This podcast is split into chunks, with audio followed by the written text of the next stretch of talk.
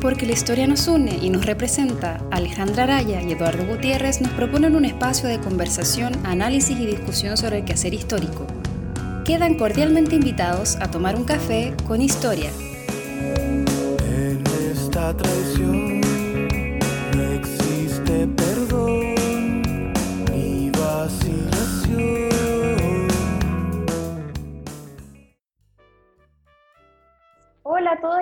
todas, cafeteros, cafeteras. Esperamos que estén pasando bien dentro de toda esta crisis sanitaria. Estamos acá preocupándonos de eh, seguir entrevistando a, a nuestros invitados. Eduardo, ¿cómo estás? Hola Alejandra, bien, bien, ¿y tú? Bien, bien, ya casi acostumbrado a la, a la cuarentena ya. Ya se me olvidó el mundo exterior cómo era. Sí, sí, ya solo sé de supermercado y, y nada más, y, y de la casa, por supuesto. Bueno, el día de hoy eh, nos acompaña Mauricio Fagundes. Él es un joven historiador eh, que ha terminado eh, su magíster en historia en la Universidad Andrés Bello. No Eh, también estudió Ah, ¿no, ahí. no, no está terminado? No, no. ¿Ah? Que no está terminado. dice. Ah, chuta, ya. De En nuevo. proceso Sí, pues. Pero di, de nuevo lo del joven historiador y yo después lo pego, no te preocupes. Ya. Eh, que está eh, terminando su tesis de magíster en historia eh, de la Universidad Andrés Bello, donde está trabajando un tema respecto al servicio doméstico en Santiago de Chile eh, durante el siglo XIX. Y bueno, Mauricio también ha cursado eh, eh, la licenciatura en historia y un programa de, pedagogía para licenciados en la misma universidad, ha cursado también un diplomado en el IDEA eh, de la USAC sobre teoría, metodología y enseñanza de la historia reciente, así es que nos va a contar hoy día un poco de esa experiencia estudiando distintos saberes, ¿cierto? Y bueno, profundizando un poco su actual investigación. Muchas gracias por acompañarnos, Mauricio. Gracias a ustedes por la invitación.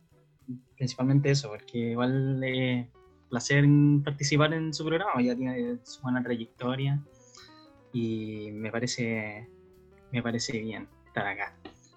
Eh, no físicamente, pero Uy, claro. Es, Eh, es como podemos nomás por ahora. así es. Pero bueno, eh, igual estamos muy contentos de tenerte acá. Gracias, muchas gracias. Así que bueno, Mauri, cuéntanos un poco eh, la pregunta clásica que hacemos a todos nuestros entrevistados. eh, ¿Por qué decidiste estudiar historia? ¿Qué fue lo que te llamó la atención eh, cuando entraste, cierto, eh, a la licenciatura? Después también decidiste un poco eh, irte por el lado de la enseñanza y después volviste un poco a historia. Eh, has hecho un, un diplomado que entremezcla un poco ambos saberes. ¿Cómo, ¿Cómo ha sido tu experiencia? ¿Por qué, por qué lo elegiste eh, y por qué te motiva a seguir estudiándolo después de, de varios años, ¿no? Sabemos que es una carrera larga. Sí, hay, hay harta inversión ahí de, de tiempo, de esfuerzo, etc. Y bueno, si tuviera que decir por qué entré a estudiar historia fue por una profesora en la media. Yo me decidí a estudiar historia recién en cuarto medio, ni siquiera eh, fue como de esas personas que dicen a prim- primero medio que oh, me gusta estudiar historia, nada. Fue en cuarto medio, recién eh, una profesora que curiosamente también estudió en el mismo programa de licenciatura que, que yo, el Andrés Bello, eh, me motivó. Entonces, claro, tuve que hice las postulaciones, igual yo entré a la licenciatura un poco como, como muchos entran, así como pensando que es para hacer clases en colegio. Pero nada, a medida que va andando la marcha, uno se va dando cuenta que realmente no es, no es precisamente lo mismo, eh, pero le agarra el gusto, le agarra el gusto a lo que, a lo que es la investigación, la lectura, las preguntas, etc. Entonces fui avanzando los años, igual eh, fue, hubo años difíciles durante la licenciatura, eh, fui compañero de barrio, que tuvimos varias clases allí. Puedo dar fe de ello. junto al- algunas, algunas más amenas que otras, pero bueno, es como todos los programas. pues. Y llego a- al curso de Chile Actual. El curso de Chile Actual con, recuerdo que lo hacía Pablo Rubio. Y diría que diría que uno de los cursos que más me motivó, porque eh, en cierto modo me hizo descubrir mi tema de tesis de licenciatura. Ujú. Eh, el- Chile, el Chile de dictadura, Chile, el Chile eh, del luego del golpe, el Chile de Pinochet, un Chile que cambia. Entonces, lo que me interesó eh, investigar allí era, en un principio, un poco como bien suelta el- todos los, los aspectos que, que tenía que abordar, pero era primero identidad de barrio en la dictadura. Eh, y luego se fue como precisando hasta que dije, bueno, lo voy a, ¿por qué no hacerlo sobre el barrio en el cual yo crecí? Y tomé el caso de la comuna de Quinta Normal. Hice una tesis que la armé con todas estas, digamos, insumos, digamos, de eh, historia política, de historia local, de la sociología, la identidad. Entonces, armé una tesis que eh, funcionó bien, me fue bien. Y me motivó mucho más incluso para continuar con, con la investigación. Y en eso, bueno, terminé la tesis, después me fui a hacer la pedagogía en la misma universidad. Y bueno, la verdad no, la pedagogía no, no me motivó tanto, porque siempre como que quedé con la, con la idea de continuar la investigación. Continuar profundizando la investigación precisa esa de, de Quinta Normal. Entonces eh, decidí hacer el diplomado que mencionó Alejandro. Eh, hice el diplomado, agrandé un par de cosas, fue la misma tesis de la licenciatura y claro, y continué allí. Después eh, estuve un año sin, sin cursar nada, sin, sin investigar, trabajando cosas X. Y eh, hasta que entro de ayudante en el, en el curso de proyecto de tesis en la eh, de la profesora Solenbergo. Bueno, y ahí igual fue como me considero afortunado haber eh, conseguido esa ayudantía, porque esa ayudantía me llevó a la ayudantía del Fondesit de la profesora, que era precisamente sobre servicio. Eh, estuve desde el 2017, mediados como esta misma fecha de 2017, por ahí por mayo, empiezo a trabajar recopilando información de periódico prensa satírica, el 19, fines del 19, para ser preciso, el padre Padilla, el padre Cobos, de 1880, esa década. Y mm, empiezo a, empiezo a descubrir un, un, un, tema que yo al principio dije, bueno, lo voy a hacer, voy a trabajar en esto por cumplir, para mantenerme en el medio, pero me fui dando cuenta que era un tema bastante entretenido, porque eh, tiene que ver con todo lo que, con cómo se ordena la sociedad, cómo se ordenan las jerarquías, etc. Entonces, pues, fui descubriendo y la misma profesora me motivó a hacer el magíster. Y eh, entré al magíster en Historia del Andrés Bello, eh, con, eh, haciendo una tesis sobre este tema. Bueno, ahí hay muchas otras cosas, no solamente con, con, la, con lo que es el trabajo con los periódicos satíricos, sino que también había un trabajo con expediente judicial, etcétera, intentando abordar eh, de forma más integral el asunto. Entonces ahora me encuentro haciendo una tesis sobre, eh, intentando reflexionar sobre las relaciones entre sirvientes y patrones en el, Chile, en el Santiago decimonónico. Para ser preciso, de las décadas centrales, de 1840 a 1880. Eso es como lo que, en, lo que estoy desarrollando actualmente. Oye, el, hoy me, me, me, interesa mucho entrar en tu tema, pero quiero hacer una. recalcar un poco esa idea que mencionaste, ¿cierto? Que lo, no lo hablábamos hace rato en este podcast, que es la idea de entrar a estudiar licenciatura pensando que es otra cosa. Sí. un poco la sí. razón por la que nació esto. eh, Para hacer clases en el colegio. Justamente. Mm. Te, te, quiero preguntar un, en un plano absolutamente personal, no, no, no hay ninguna, ningún aspecto tan teórico aquí, pero finalmente, ¿qué, ¿qué fue lo que te hizo a ti elegir la investigación por sobre la, la pedagogía? Siendo que en última instancia igual sacaste lo, la, lo, las dos opciones. Sí, sí. Eh, yo creo que es una pregunta difícil porque yo siempre me la he hecho. Pero yo creo que tiene que ver con que yo considero que siempre he tenido como mucha curiosidad. Como siendo curioso porque me interesa conocer de todo. Entonces vi que en, en la investigación histórica podía eh, desarrollar esa, esa, digamos, interés. Eh, es como una respuesta, es la, parte más fácil de la respuesta, la verdad, porque eh, igual la enseñanza es una cuestión que necesita mucha vocación. Y la licenciatura no ofrece esa formación vocacional. Entonces, como que tal vez en el camino esa, ese, ese primer interés de, enseñar en el colegio, se, tal vez lo fui perdiendo, creo yo. Y lo intenté como recordar un poco con la pedagogía, pero al final me, me fui dando cuenta de que realmente lo que me gusta es la investigación, es conocer cosas, eh, conocer el pasado, conocer eh, lo que uno ignora, al fin y al cabo. Ya, Sí, siempre, siempre pasa como que, bueno, uno de niño de repente, como que le causa curiosidad un poco lo, como lo antiguo, lo típico, uno conversa a veces con compañeros y es como, sí, yo coleccionaba portadas antiguas de diario, cuestiones así como bien ñoñas. Eh, como que eso ya estaba dentro de uno eh, muy tempranamente.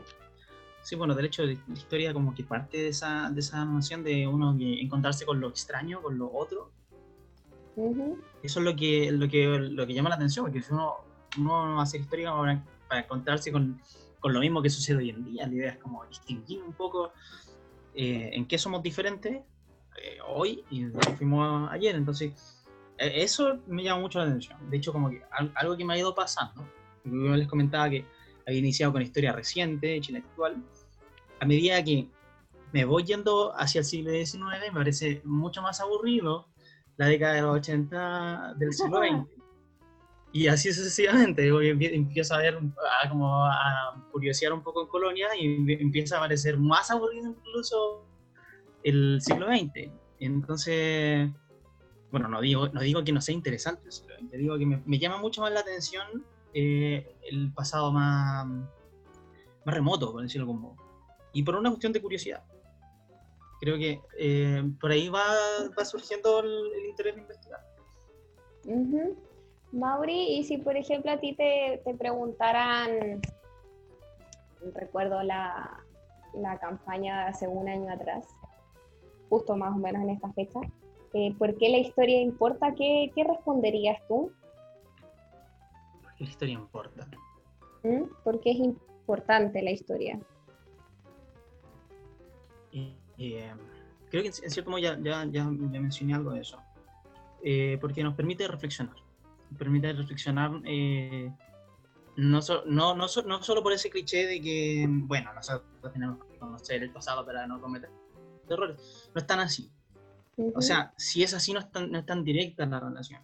Creo que historia importa porque nos permite reflexionar, más que para no repetir, mm, eh, más que para un conocimiento práctico, nos permite conocernos, eh, una pauta de, mm, digamos, eh, de ejemplos, una pauta de, de comportamientos, etcétera, a partir de los cuales no nosotros no necesariamente que tengamos que imitarlos o, o, o revocarlos o o discutirlos necesariamente, sino que, bueno, sí discutirlo, reflexionarlo, es decir, eh, tomar ese conocimiento, ese conocimiento del pasado, que nos permite solamente la historia, porque hay otras formas de conocimiento del pasado, como la literatura, etcétera, que la gracia de la historia nos permite reflexionar sobre, sobre ese pasado de forma crítica.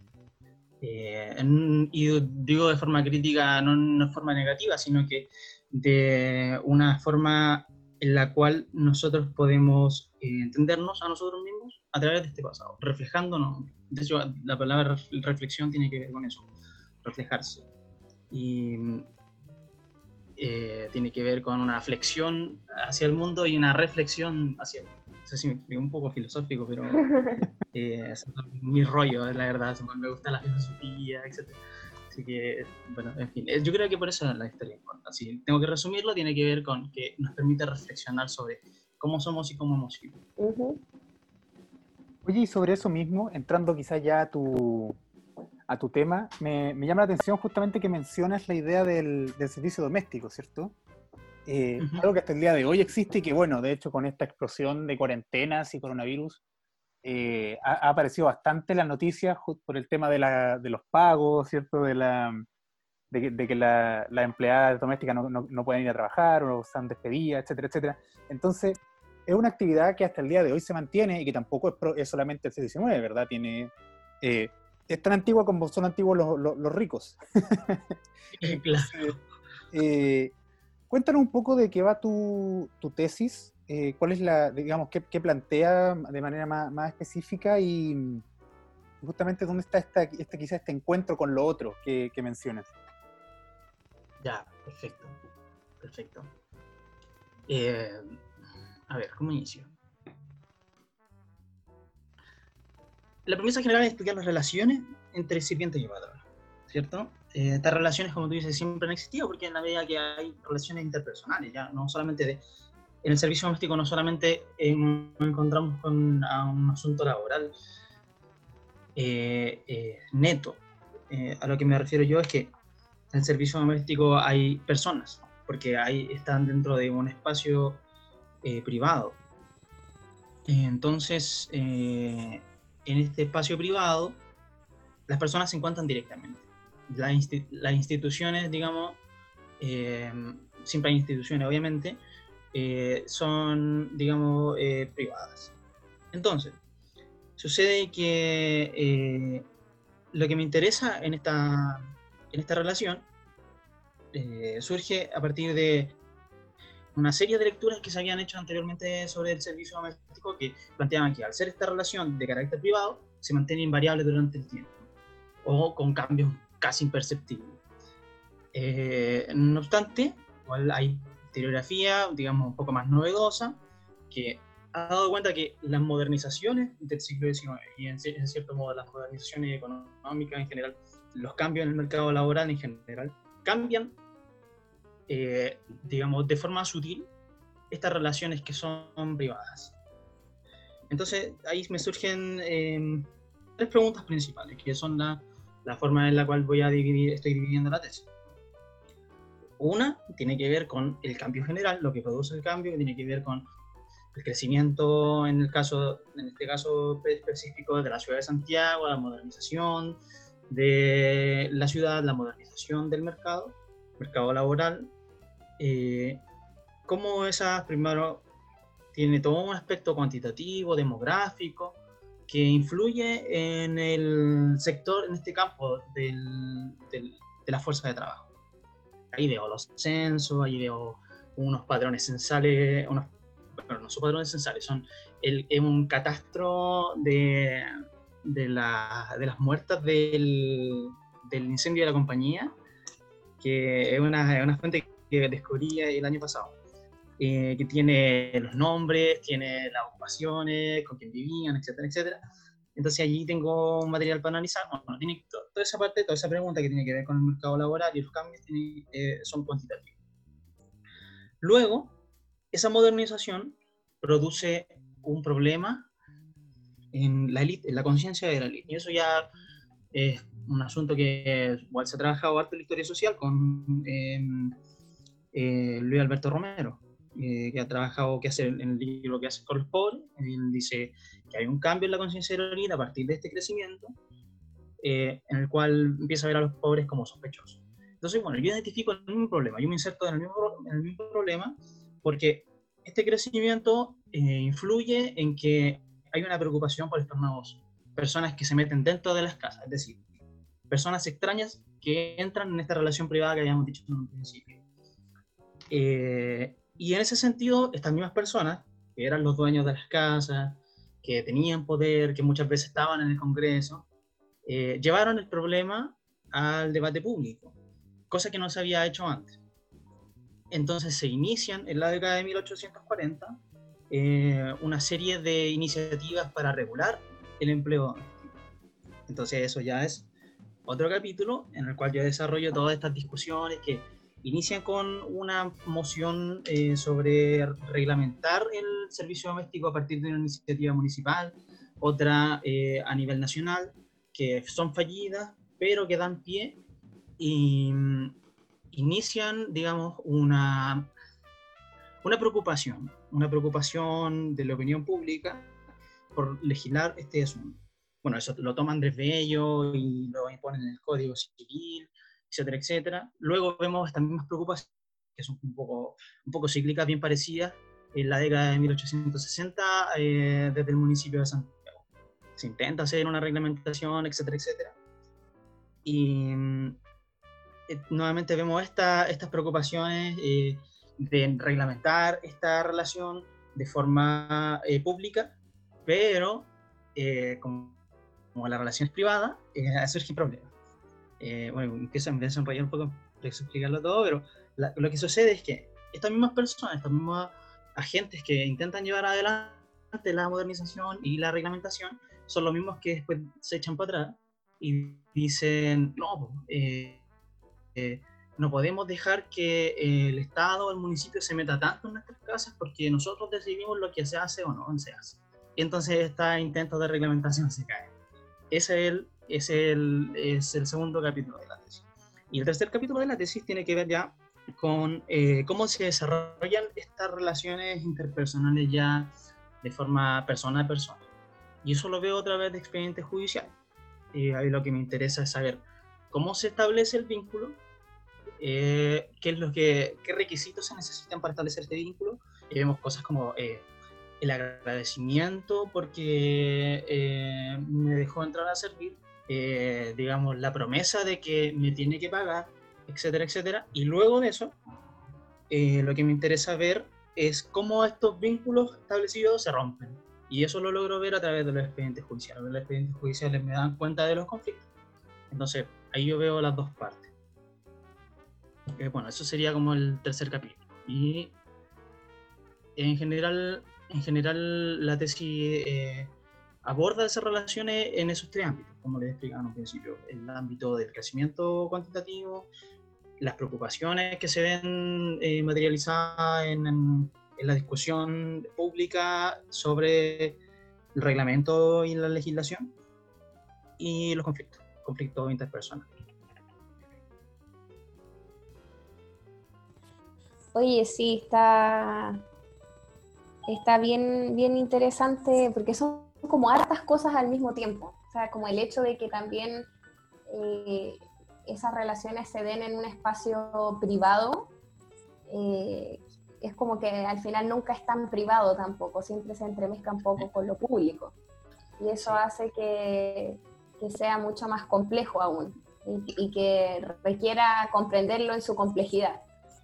Eh, mientras tú explicabas un poco el, el, problema que, existía de las relaciones contractuales, eh, yo recordaba como que eso casi quizás como una tangente histórica, porque quizás Eduardo lo mencionaba ahora dentro del contexto de, de, la crisis sanitaria, ¿cierto? Que han habido despidos eh, en general en casi todos los empleos, pero pero también hace pocos años eh, surge una nueva reforma para crear contratos a, las asesoras del hogar.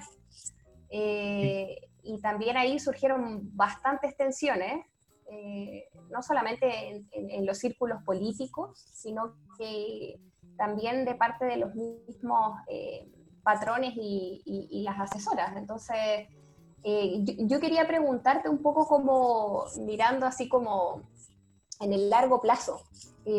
tú explicabas un poco por qué surgía este problema en, en, esta época, pero ¿por qué crees tú, a lo mejor tienes una idea, o también te has hecho esta misma pregunta, eh, que eso se ha mantenido en el tiempo, que esa problemática de, de, querer reglamentar, ¿cierto? De reformar, de ahora sí vamos a tener contrato y después no pasa nada, ¿cierto? ¿Por qué crees que eso ha tenido una continuidad que podemos ver hasta nuestros días, porque a pesar de que haya habido una reforma, eh, nosotros, no sé, quizás por conocidos o por, quizás experiencias propias, sabemos que eh, muchas veces eh, los patrones son reticentes al contrato porque les es más caro, ¿cierto? Tienen que cotizar a sus trabajadores o a veces también las asesoras eh, se niegan porque a lo mejor si les, eso, el, el, hecho de que estén contratadas también las instala en, un, en, una posición social distinta, ¿cierto? Como que puede que no sea muy favorable para adquirir ciertos beneficios, etcétera. ¿Por qué crees tú que eso se, se mantiene por, por, tanto tiempo? Buena pregunta, buena pregunta. De hecho, está en, en uno de los, de los, puntos del capítulo que les comentaba sobre la reglamentación, justamente eso. Eh, uno de los problemas que surgían allí es que, y se, ponía siempre en relación, el servicio doméstico con la esclavitud. Decían que con la esclavitud estaba todo ordenado, y una vez que se eh, abolió la esclavitud en, la década de, del 2008-20, eh, entró todo en un desorden. Entonces, este, este desorden era necesario arreglar. Eh, al mismo tiempo, em, era, era, la esclavitud era bien vista por el hecho de que proporcionaba un marco jurídico sólido. Sólido, obviamente, para, para los que se veían beneficiados de él. claro. Entonces, ¿por qué había tanta preocupación por la esclavitud, siendo que eh, la esclavitud era un, un, sistema que se abolió em, por la justa razón de que era bárbaro, de que era mm, eh, arcaico. Entonces había, hay como permanencia. Y estas son estas mismas permanencias a las cuales te, te has referido tú. Hoy en día. Eh, esto es un problema que eh, habíamos conversado con, con, la profesora Solén, que nos llamó mucho la atención, y tiene que ver, primero, en, en, ese momento, en ese momento de 1840, tenía que ver con un asunto generacional. Supongo que es por un asunto generacional que estaban acostumbrados a esta, digamos, cultura eh, esclavista. Pero hoy en día la cosa es muy distinta, han pasado mucha agua bajo el puente y en ese sentido el fenómeno eh, tiene otros tintes que tiene que ver con, con partes, con asuntos de la, con la comodidad de los, de los patrones, porque son ellos los que, los que al fin y al cabo ceden o no ceden. Eh, pero en el siglo XX también tenemos otro, otros factores, como por ejemplo la sindicalización, etcétera, que yo no lo manejo muy bien, la verdad.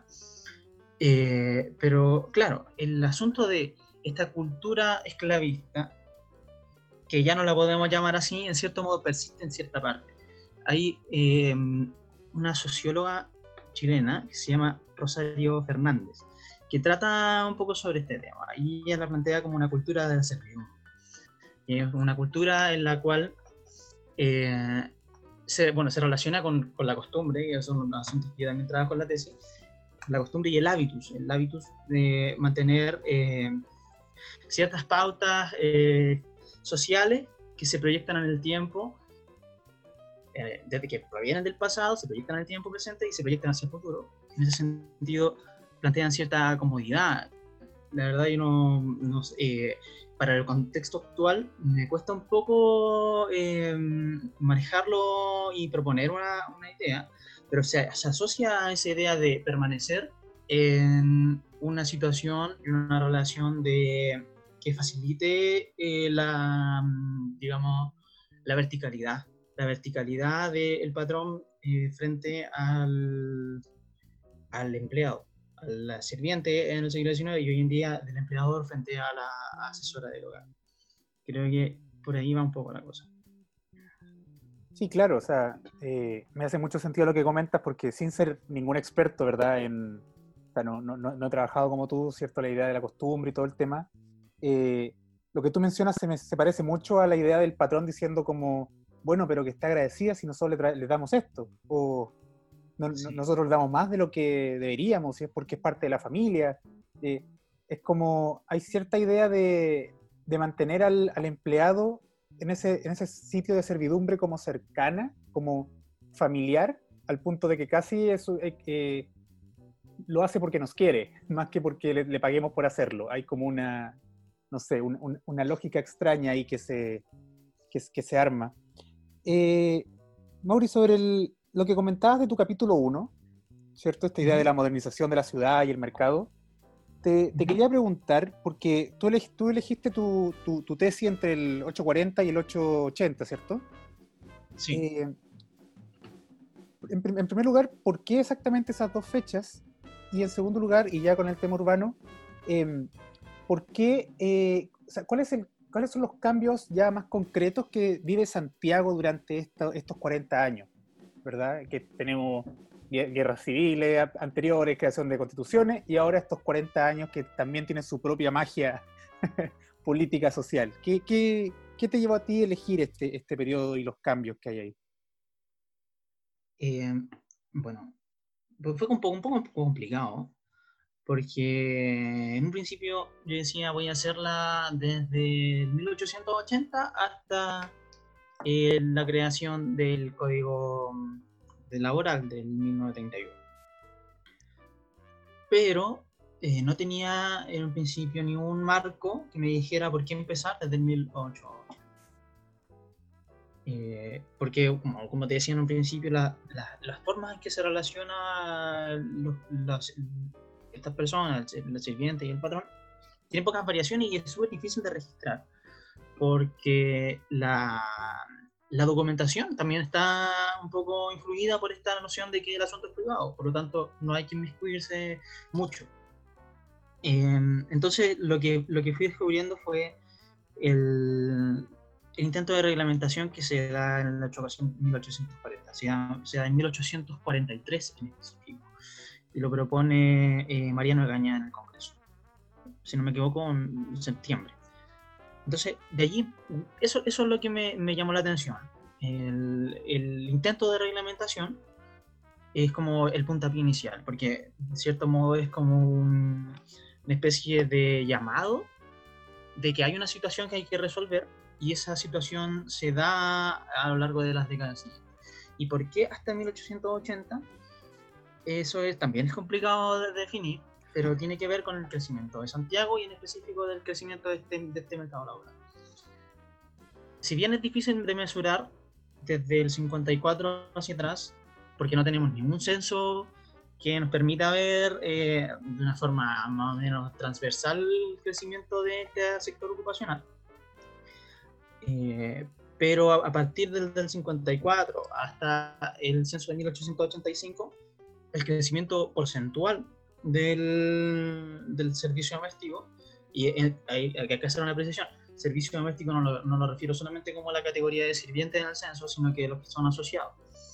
Eh, sirvientes, nodrizas, cocineros, cocineras, cocheros, lavanderas y, sí, y la bandera. Nodriza, sí, ya lo dije, nodriza.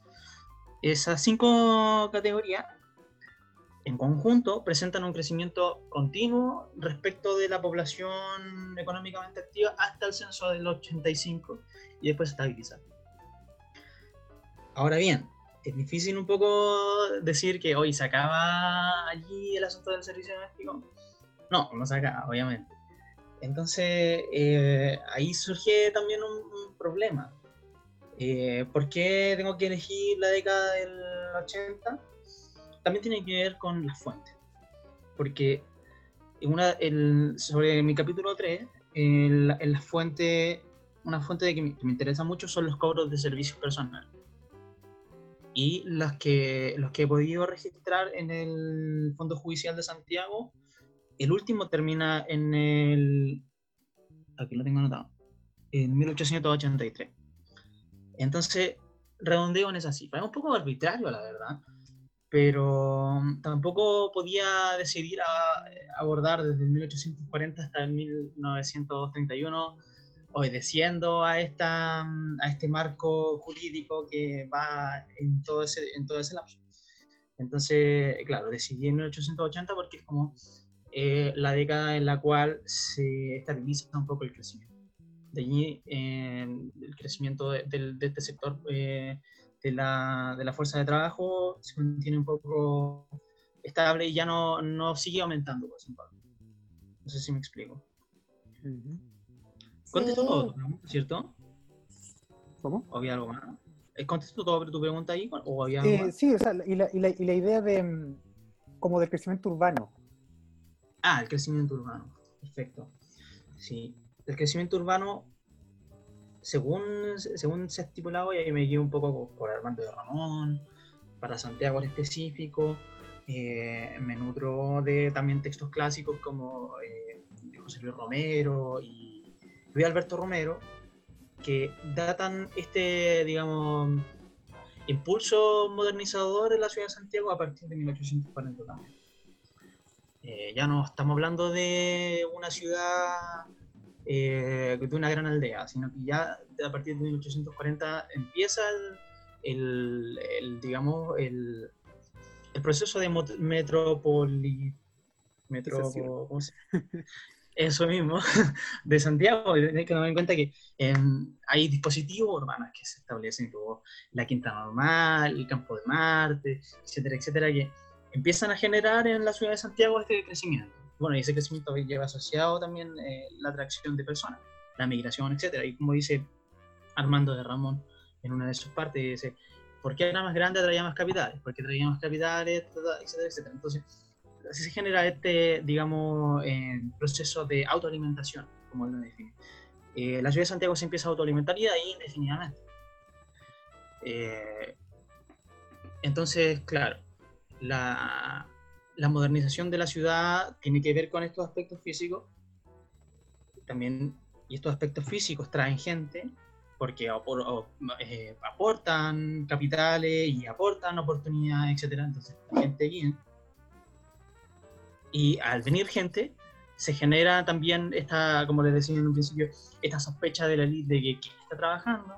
Y esa sospecha lleva a discutir, eh, bueno, tenemos que normar, tenemos que hacer esta reglamentación, etc.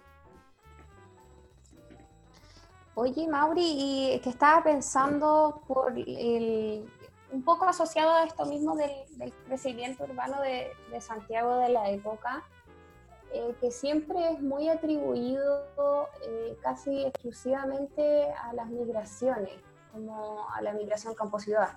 Eh, y, y que si uno lo piensa bien, de repente, claro, dice, sí, es muy lógico que eh, la ciudad se empieza, empieza a crecer porque empieza a llegar gente. Eh, gente de de, eh, de las cerradas oficinas sanitarias o gente que llega del sur, etc. pero uno también piensa que, claro, si, si es tan así, que como un crecimiento tan florecente, la ciudad también tiene que estar preparada de alguna manera para recibir a esta cantidad de gente que, eh, que viene a habitar, ¿no? Eh, y en ese sentido, eh, eh, respecto del el oficio, de varios oficios que mencionaste tú, eh, que se cuentan dentro del servicio doméstico, ¿tú piensas que solamente eh, el aumento de, de, estos oficios se debe exclusivamente a que llegó más gente a la ciudad? Porque uno también piensa, ¿quiénes llegan? ¿De, de, de qué clase social son? ¿Qué oficios tiene esta gente? ¿A qué oficios postula? Eh, o, qué, o, qué, oficios, eh, a qué oficios puede eh, optar estando en la ciudad, ¿cierto? Eh, llega también una élite que demanda este oficio, porque para que estos, estos, este servicio aumente ¿cierto? el número de trabajadores, tiene que existir también una élite que lo demande, ¿no? Y una casa, un espacio, ¿cierto?, donde esta gente pueda trabajar. Sí. O también puede ser que a lo mejor a veces los oficios cambian según demanda, quizás antes, eh, quizás no se debe tanto como un factor externo como la migración, sino que a veces a factores internos. No sé si te han aparecido ese tipo de cosas en, en lo que tú has revisado, que a veces, muchas veces oficios que terminan, de gente que, que ya, ya habitaba acá, por ejemplo, en Santiago, y que ahora, no sé, probablemente como supuestamente se iba a reglamentar, quizás esto iba a presentar un panorama más favorable para los trabajadores, y a lo mejor eso hizo que también fuera más atractivo, que, que postularan a, a, a, este trabajo. No sé, estoy como divagando un poco si es que te han aparecido estos indicios en, en, en lo que tú has revisado. Sí, comprendo la pregunta. De hecho, creo que, bueno, esas son cosas que igual yo tenía, eh, que he tenido en mente y que las tengo, tengo algunas escritas y que no las, no las precisé en mi respuesta anterior. Eh, claro, es, el servicio doméstico, según, según lo han trabajado ya cuantitativamente alguna, algunas personas, como Telma Galvez, ya hace tiempo, ya en la década de los 80, trabajaron sobre los censos y el servicio doméstico, el trabajo femenino, etc. Y claro, el servicio doméstico absorbía la migración femenina, pero no toda la migración femenina. Absorbía parte del, de la migración masculina, pero no toda. Y claro, y uno de los indicios que me parece interesante, en realidad estaba viendo la cifra, que eh, los censos de 1865, 75 y 85, eh, la, población de, de sirvientes, solamente del ítem sirviente, eh, empieza a distanciarse el porcentaje de hombres que el de mujeres. Al principio era un poco más parejo. En 1865 está, recuerdo que era 45% de hombres y 65% de mujeres. Y después empieza a alejarse. Entonces eso me lleva a pensar que el crecimiento de, de, este, de este sector, específicamente del, ítem de sirviente, tiene que ver con eh, la demanda, obviamente. Tiene que ver con la demanda de, de, de los empleadores, eh, que también se empieza a popularizar, pero eh, no solamente me habla de la cifra final del total de hombres y mujeres, sino que también de a quienes se requerían. Por ejemplo, veo en el censo de 1875, si no me equivoco, que en el departamento de Melipilla eran más hombres que mujeres. Entonces también tiene que ver con eh, las actividades que se realizaban. Eh, entonces, claro, los indicios, me dices tú, hay que igual un poco interpretarlo con, cuidado, porque si uno se deja llevar solamente por lo que son cifras, cifras y cifras, llega como a esa ilusión de que, claro, la migración aumentó, etcétera, etcétera, pero no es tan así, porque había un montón de otros oficios. Y eh, dicho también eh, de la gente que se postulaba a estos trabajos. Eh, ahí hay un, problema que, que, me surge, es la que estoy haciendo, eh, que me falta una fuente que no la voy a obtener aquí de la casa porque los periódicos no están eh, digitalizados, que son eh, las ofertas de empleo. en esas ofertas de empleo, bueno, ya se han hecho algunos trabajos, por ejemplo, la profesora Solen tiene un artículo sobre eso, pero para el año 1895. Sería interesante ver algo, como, algo mucho más amplio sobre unas décadas completas sobre eso pero esa sería como la fuente que, que se necesitaría para, para, ver esa oferta y demanda. Lo que yo de momento puedo ver son estas tendencias. Las tendencias de, claro, la feminización del trabajo, eh, el aumento porcentual eh, respecto de la población activa, etcétera, etcétera. y sobre la migración, bueno, puedo ver ciertos indicios también en el padrón que les comentaba sobre las muertas de mm, fallecidas del, del, incendio de la compañía. Allí me sale, por ejemplo, me dice, murió Juanita Pérez y sirviente. Murió Juanita Pérez y una sirviente. Eh, murió Juanita Pérez y una sirviente de Santiago. Y entonces empiezo a llenar los datos y me doy cuenta que más del 50% de las que estaban empleadas acá eran de Santiago. Y las que venían de fuera venían desde los sectores eh, aledaños de la red de la provincia en ese tiempo. Mm. Rancagua, eh, los Andes, etc. Entonces, la migración eh, también hay que, hay que relativizarla. Por otra parte, un asunto interesante que había que ver ahí serían lo, cómo la gente llegaba a servir, cómo se ofrecía. He visto algunos expedientes en los cuales, pero son muy pocos, como para llegar a una, digamos, una unificación de, los datos, decir, oye, los sirvientes se emplean de esta forma.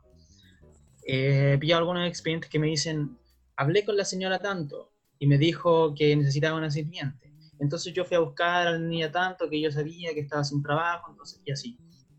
Como que habían circuitos formales. Eh, ¿Cómo? Como por contacto.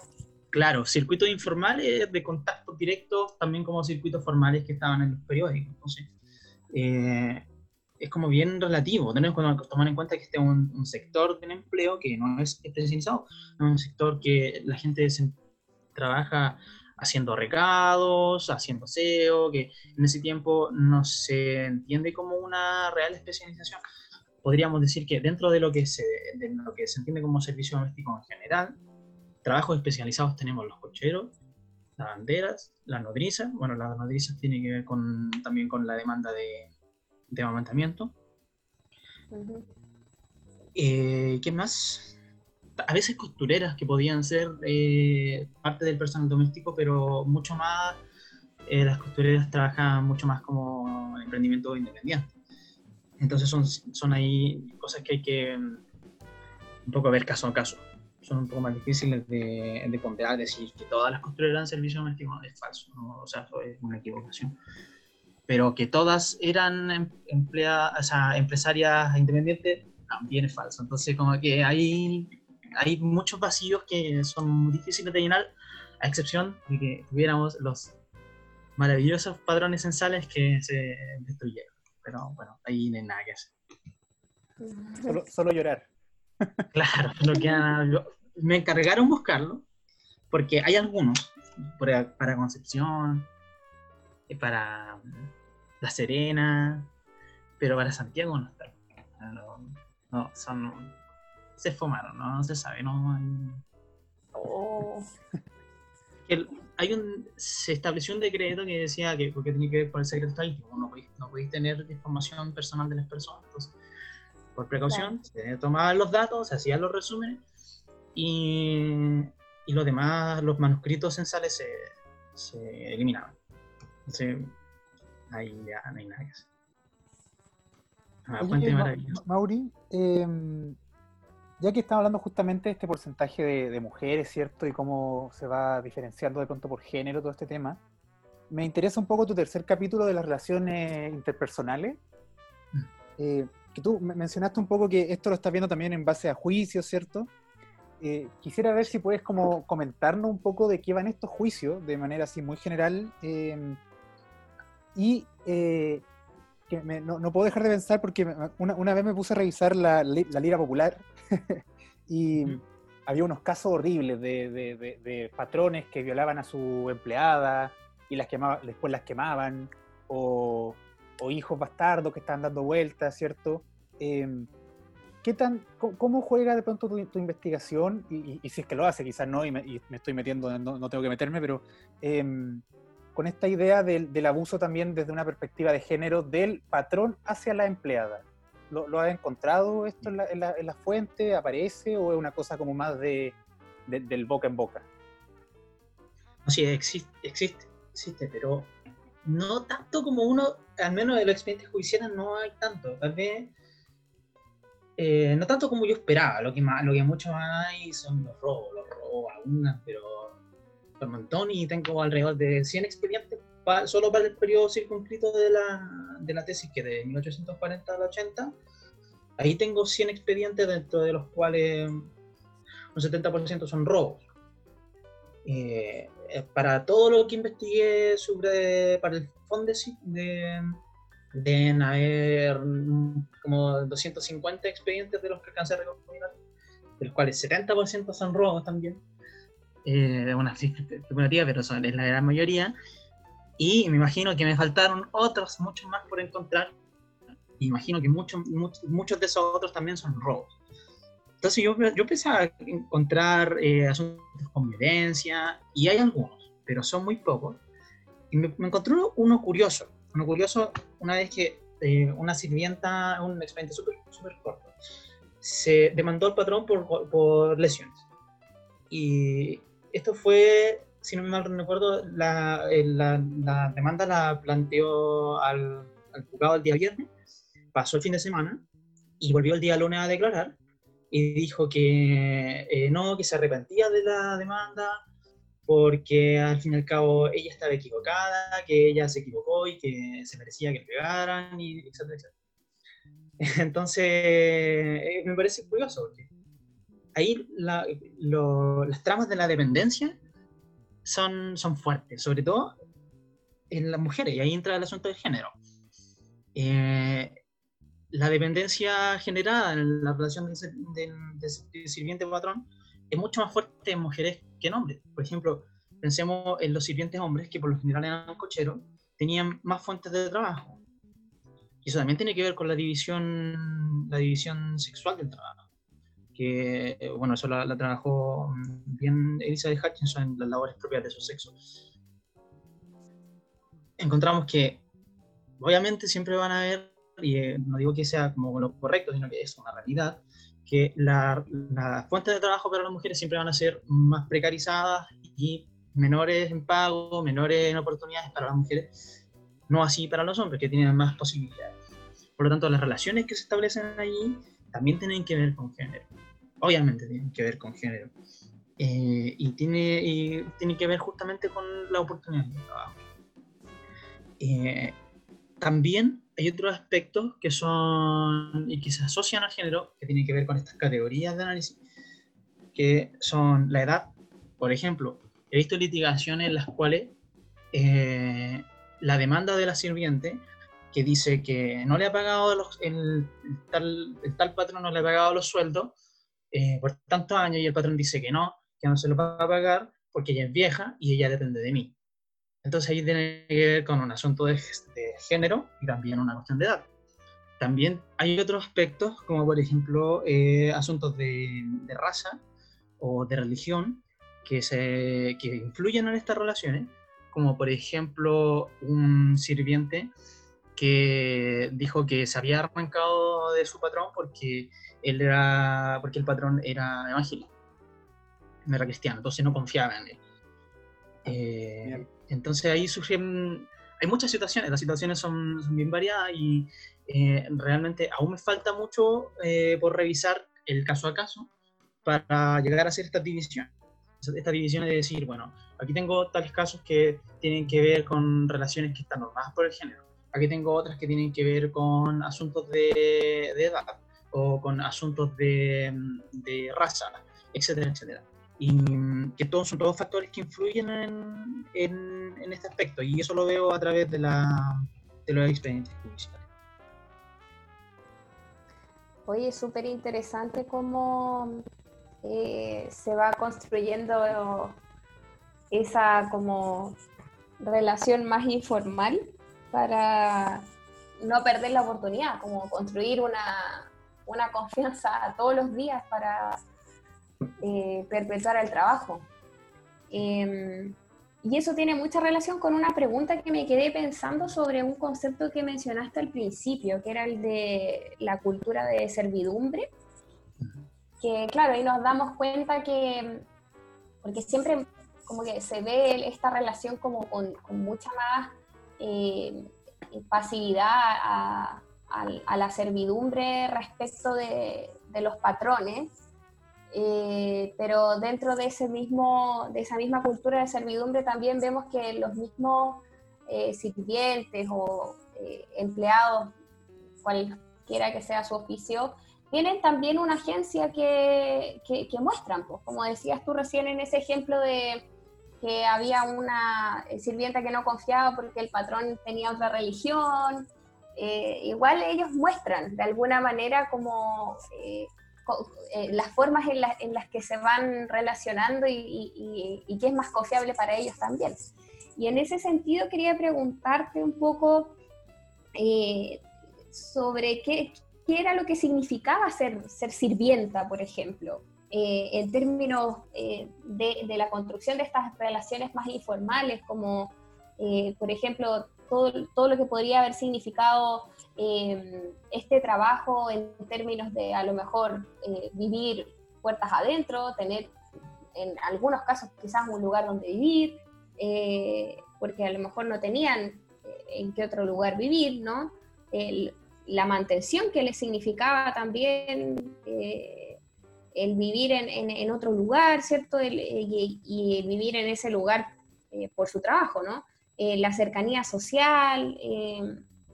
recuerdo alguna vez haber leído un texto que se trataba un poco sobre este tema, pero en Perú, en la época, en Lima, donde se hablaba de que muchas sirvientas optaban a estos trabajos porque eh, eso de alguna manera las llevaba a vivir y a convivir eh, con personas eh, de un rango social más alto y que eso las implicaba un estatus social distinto, porque frecuentaban otros barrios, porque vivían en una casa suntuosa, espaciosa, ¿cierto? Porque podían optar a, una cierta mantención. Entonces, como que el oficio era también de sirvienta, era mirado como un, una posible forma de ascender socialmente o, que se viera al menos en la apariencia.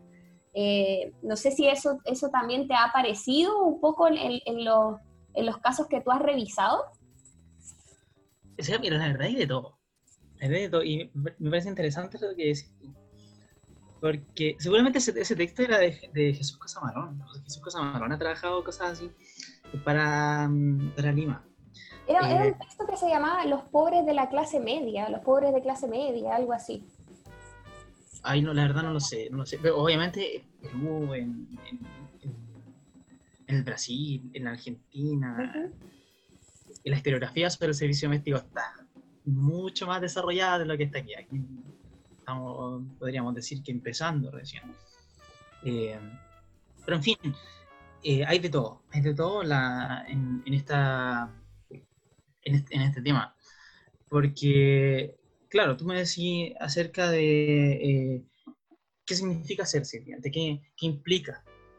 Eh, y en este caso, en Santiago de Chile, yo diría que tiene que ver con un oficio que te asegura eh, una forma de inserción en la ciudad, en primer lugar una forma de mantenerte dentro de la ciudad que te ofrece oportunidades, una forma de supervivencia. De hay que verlo, intentar verlo de la forma más, eh, eh, digamos, eh, material posible, porque a estas personas no les interesa lo que nosotros estamos pensando hoy día, sino que lo que a ellas les interesaba era poder sobrevivir.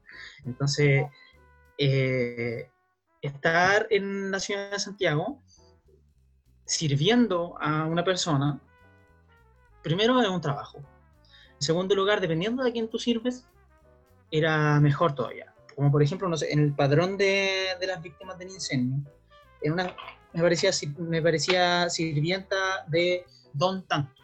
Y eso como forma excepcional, porque toda era como, eh, mm, ponte tú un nombre X, Carmen tanto, sirviente de la ciudad tanto, tanto, tanto. Y después aparecía, eh, no sé, María tanto, ta, sirviente y después me decía sirviente de don.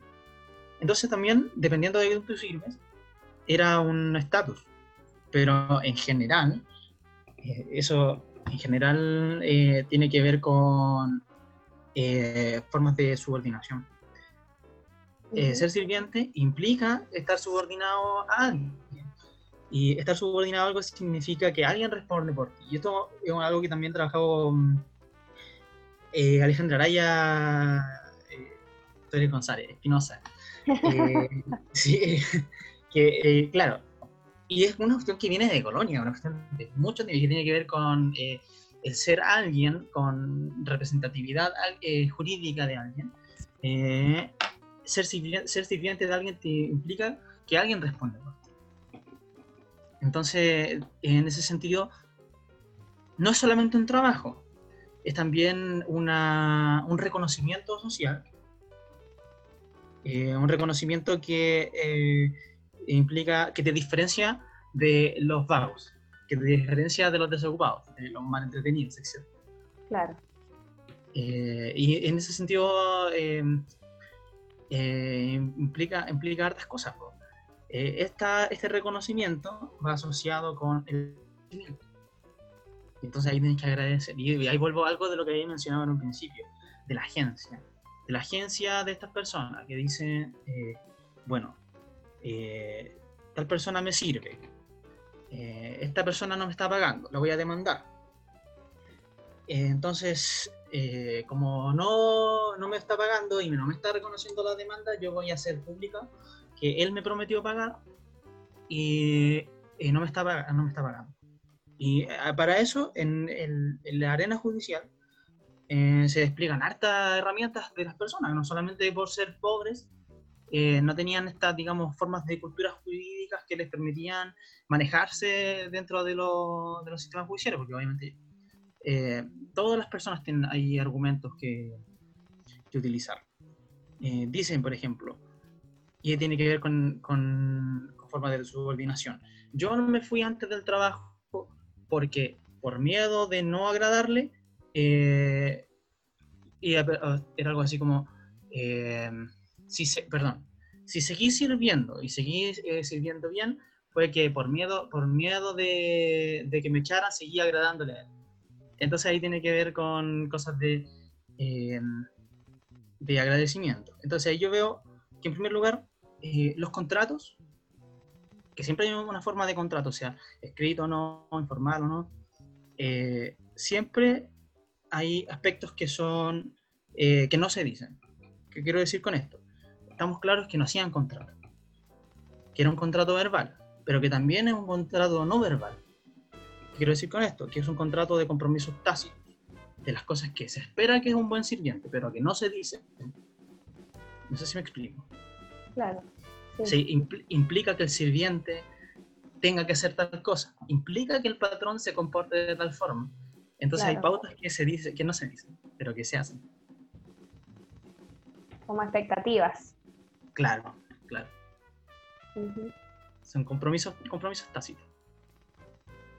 Oye, Mauri, eh, sabes que está, me, me quedo como con varias preguntas para hacerte, pero en verdad por tema de tiempo. eh, te quiero preguntar qué se viene ahora, ¿cierto? Eh, comentaba Alejandra que en la presentación que estás a puertas de, de presentar tu tesis de magíster, eh, ¿cómo va eso? Y, y qué se viene después de? ¿Cierto? ¿Qué, qué, qué proyectos tienes pensado? ¿Qué tienes pensado en tu vida personal? ¿Qué tienes pensado para Chile? ¿Cómo va el, el COVID? ¿Hasta cuándo estamos en cuarentena? Cuéntanos un poco sobre qué se viene en tu vida. Bueno, que, lo que más me interesa es sobrevivir. Eh, pero sí, bueno, la tesis tiene que salir. eh, ojalá dentro de los meses próximos, de esos meses próximos, como una cifra relativa, porque hay hartas cosas que hacer, detalles que ir corrigiendo. Porque claro, uno tiene las ideas claras, pero al momento de escribirla se van modificando, se van agregando cosas. Entonces, bueno, la tesis eh, está en proceso de elaboración. No sé si están a puertas de presentarse. Yo creo que igual me faltarían unos tres meses, tal vez, eh, terminar el magíster este año. Eh, y me, me- me interesa mucho el tema. Diría que uno de los temas que. Diría que es el tema que hasta el momento me, me tiene más prendido. Entonces. Eh, claro, no solamente el tema no se agota aquí en la tesis. Hay hartos aspectos ahí que podría retomar. Eh, me quedan fuera eh, los asuntos de opinión pública, qué es lo que se dice en los diarios sobre los que, eh, digamos, eh, otras formas de, normatividad de los sirvientes, como eh, la participación de ellos en los aparatos judiciales, como testigos, etcétera, son cosas que yo no, abordo de forma directa. Entonces, me interesaría continuar eh, detallando estos aspectos que me quedan como eh, eh, ramas marginales de- del asunto central. Eh, y para eso, para eso me gustaría hacer un eh, un doctorado en historia. Eh, pero para ello aún me falta, falta un, buen tramo por recorrer. Es como el objetivo. Súper.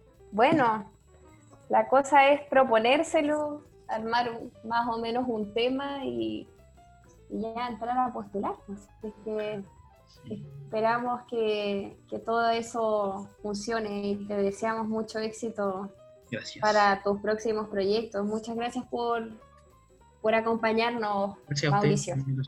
Y que sobrevivas. Sí, pero sobrevivir. era la primera prioridad, ¿o no? Si no, ¿cómo? Pues si no, no puedo hacer lo demás. Ahora Bueno, llegamos hasta acá. estado dale, ¿Sí? dale. No, que te iba a tirar una broma. Que estos días estaba con un poco de estornudo, así que estoy como sospechando. Ay, no. ya está con síntomas sospechosos. Sí. No, no, no, no, el coronavirus digital. Sí, estoy, bien. A cuidarse entonces. Gracias, igual, cuídense ustedes. Muchas gracias, Mauri, Eduardo. Gracias a ti. Nos veremos en, en un próximo Café con Historia. Adiós. Nos vemos. Muchas Chao, gracias. chao. Chao, chao.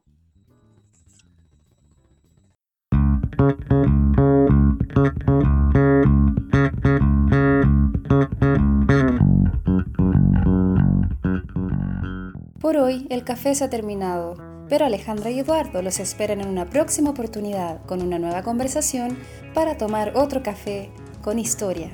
Les recordamos que las ideas y opiniones vertidas en este programa son de exclusiva responsabilidad de quien las emite y no representan necesariamente la opinión de Café con Historia.